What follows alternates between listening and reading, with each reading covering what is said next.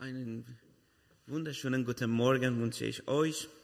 Mein Name ist Omid Homayuni. Ich bin Regionalpastor in unserer Landesverband Nordwestdeutschland und meine Hauptaufgabe ist, dass ich mit unserer deutschen Geschwister eine Gemeinde bauen, mit unserer farsischsprachigen Geschwister, die miteinander im Glauben wachsen. Und ich freue mich, dass ich heute bei euch bin und vielen Dank für eure Einladung.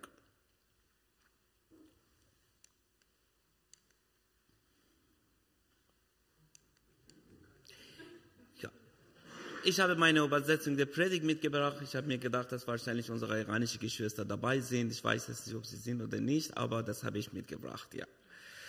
Liebe Geschwister, Gast zu sein ist was Schönes. Die meisten von uns, bei denen sich Gäste angekündigt haben, fangen kurz vor dem Besuch so richtig an zu rotieren. Wohnung sauber machen, aufräumen, Staub wischen, schick anziehen, Mahlzeiten planen. Gäste sind wichtig. Und wenn jemand sich so für mich als Gast ins Zeug wirft, dann ist Gastsein eine große Ehre. Gastsein ist was Schönes. Gast, so wird man auch als Besuch von einem Restaurant oder Hotel genannt. Da bin ich auch gerne mal Gast da werde ich bedient, da wechseln andere meine Handtücher und meine Bettwäsche, legen mir Seife und eine Zeitung hin oder kochen für mich oder decken den Tisch. Im Restaurant oder Hotel bezahle ich natürlich dafür. Aber eigentlich ist das bei jedem von uns zu Hause doch ähnlich, nur ohne Bezahlung. Der Gast wird bedient und umsorgt. Man will es ihm schon und gemütlich machen. Und vielleicht kennt ihr die Situation. Jemand ist zu Besuch da und will nach dem Essen den Tisch mit abräumen. Der soll aber nicht. Und dann wird ihm gesagt, nein, lass das sein, du bist doch Gast. Du bist jemand Besonderes bei uns. Du brauchst nicht die normale Arbeiten machen. Setz dich hin und ruh dich aus. So ein Gast zu sein, ist was Schönes. Aber halt, es gibt noch eine andere Seite. Gast zu sein ist nämlich vielleicht nicht immer was Schönes. Da redet man oft von einem Gastestatus.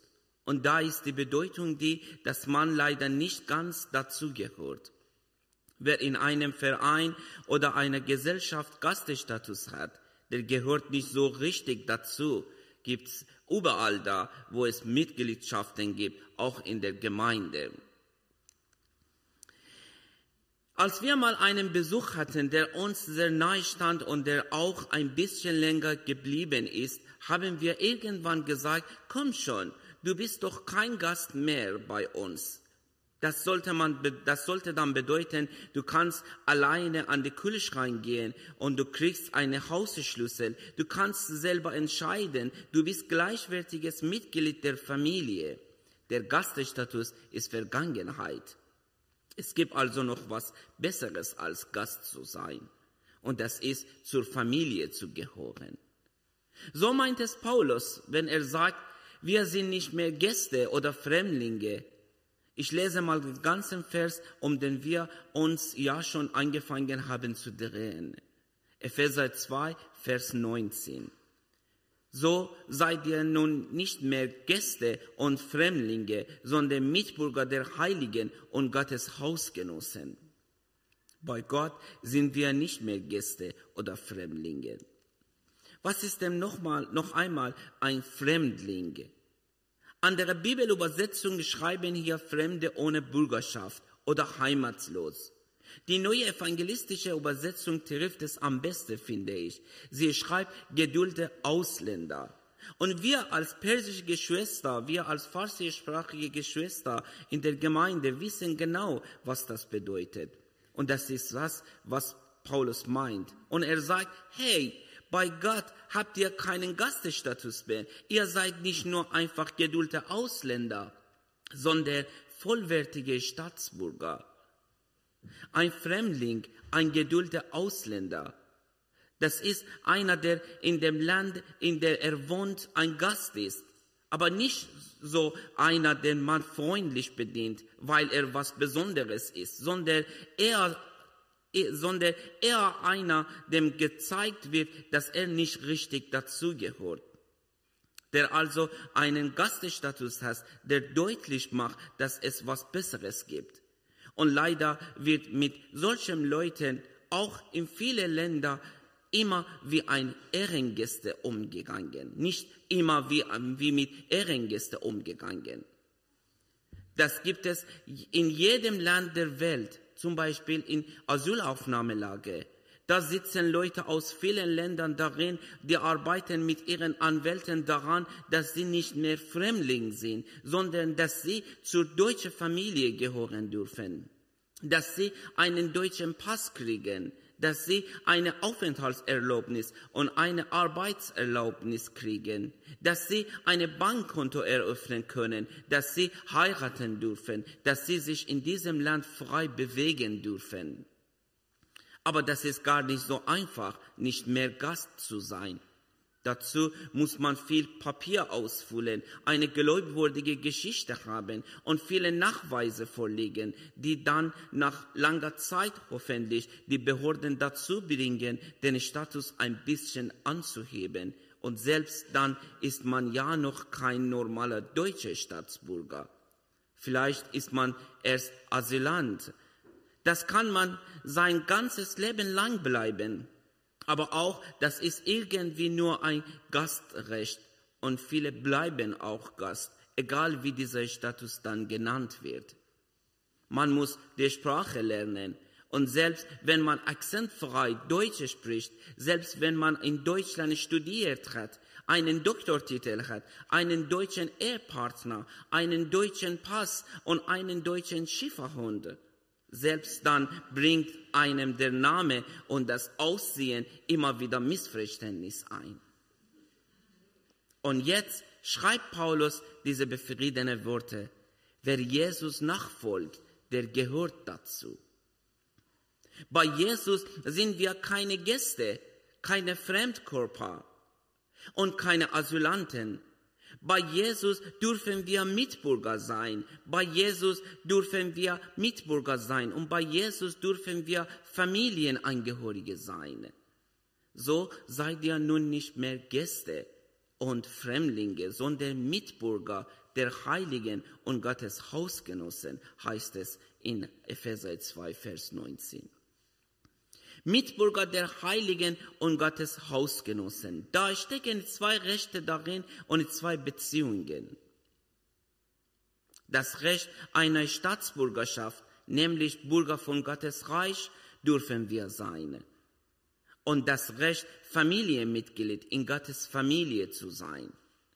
Staatsbürgerschaft und Familienmitgliedschaft. Beides sind Rechte, die schon damals im römischen Reich für die Leute die beste waren, was man sich vorstellen kann. Das römische Bürgerschaft, das römische Bürgerrecht konnte man sich nicht kaufen. Das bekam man von Rom verliehen, manchmal bei Vertragsschlüssen oder wenn die Himmelstadt ins römische Reich integriert wurde. Aber hoher angesehene war man dann, wenn man von Geburt an römischer Bürger war. Damit hatte man einige Rechte. Man durfte wählen und gewählt werden. Man durfte eine Toga tragen. Man durfte Geschäfte abschließen und heiraten. Man war immun gegen bestimmte örtliche Gesetze. Man brauchte viele Steuern nicht bezahlen. Man durfte nicht gefoltert und nicht hingerichtet werden außer bei Hochverrat. Und selbst bei Anklage auf Hochverrat hatte man das Recht, dass der Kaiser in Rom nochmal über die Sache entscheidet. Das alles hören die Epheser damals mit, als Paulus ihnen das gesagt. Ihr seid Mitbürger der Heiligen und Gottes Hausgenossen. Und als sie das gelesen haben, da haben sie gestrahlt da haben sie sich ganz anderes hingesetzt. Kopf nach oben, Brust raus, Schulter nach hinten. Ich bin kein Mensch zwei Klasse mehr, sondern ich bin Staatsbürger in Gottes Reich. Ich gehöre sogar zu Gottes Familie. Macht das mal. Setzt euch mal gerade hin und sagt euch das mal selber. Ich bin ein Staatsbürger in Gottes Reich. Ich gehöre zu Gottes Familie. Das passiert was mit einem, oder? Man wird innerlich größer, der Selbstwert steigt, die Laune bessert sich. Paulus legt aber darauf Wert, dass keiner alleine so geadelt wird. Deshalb schreibt er Mitbürger der Heiligen. Da gibt es also noch andere außer mir, mit denen bin ich verbunden. Und es gibt in der Familie der Hausherr, der, den, der uns alle verdient, verbindet, und das ist Jesus. Manchmal versuchen wir in der Gemeinde ja alles mögliche andere zu finden, was uns verbindet. Das ist dann auch toll, wenn man rauskriegt, dass es in der Gemeinde noch jemanden gibt, der die gleiche Musik hört oder der auch so gerne grillt oder gärtnert oder an Autos schraubt oder die gleichen Haustiere hat oder genauso gerne dekoriert hat und kocht oder sonst etwas. Aber solche Leute man, findet man überall. Wir sind deshalb verbunden, weil wir den gleichen Herrn haben, den wir alle lieben, Jesus. Und wer sich Jesus anschließt, den macht er zu etwas völlig Neuem. Der gehört zur Familie der Heiligen. Heilig heißt ja im biblischen Sinne nicht perfekt oder vollkommen, sondern eher sowas wie ausge und ausgesondert für Gott. Und warum Gott etwas oder jemanden vor sich aussondert, das verstehen wir manchmal gar nicht. Vielleicht siehst du vor dem Spiegel gar nicht so besonderes heilig aus. Vielleicht halten auch alle anderen dich vor nichts Besonderes. Manchen geht es sogar so, dass sie noch nicht mal in ihrer eigenen Familie besonders wertgeschätzt werden. Aber wisst ihr was? Wir müssen Gottes Gründe nicht verstehen, warum er uns für sich haben will. Es ist schlicht und einfach Liebe. Und Liebe kann man nicht erklären. Das meint Heiligkeit. Gott entscheidet, dass du vor ihm etwas Besonderes bist und dass er dich haben will. Und davor ist er bereit, einen riesigen Aufwand hinzunehmen, um dich zu kreieren, um dich vor sich zu retten. Paulus schreibt an einer Gemeinde von Leuten, die keinen jüdischen Hintergrund mehr hatten. Das war vor Christen damals neu. Sie kannten es nur so, dass Juden den Messias annehmen können. Und dann haben manche verlangt, dass jeder, der Christ werden will, zuerst Jude werden muss, sich also beschneiden lassen, die jüdischen 613 Gebote halten und so weiter weil bisher nur die Juden diese Privileg hatten, heilig vor Gott zu sein, ausgesondert, ausgesondert vor Gott. Deshalb die vielen Gesetze, man sollte sich nicht, man sollte sich nicht nur innerlich, sondern auch äußerlich unterscheiden von den anderen. Wenn man aber eine Grieche oder Roma oder Germane war, musste man seine Kultur aufgeben und Jude werden, um zu Gott zu kommen. Und Paulus schreibt jetzt, hurra, dass man jetzt keiner mehr, jeder kann zu Gott kommen. Vor jedem gilt das ein Gebote vor der Gnade. Es gibt keine Umwege mehr, keine halben Christen oder Christen im Gastestatus.